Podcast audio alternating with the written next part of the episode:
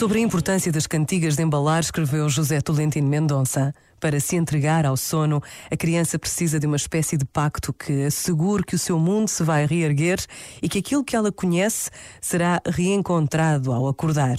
A confiança é a subtil ciência que se aprende, é um dom que os outros fortalecem em nós. Nesse processo intervêm precisamente as cantigas de ninar, de adormecer, e fazem-nos de um modo sapiente, profundo e eficaz, mesmo quando na aparência se diriam cantilenas, tagarelas e ingênuas. Este momento está disponível em podcast no site e na app da RGF.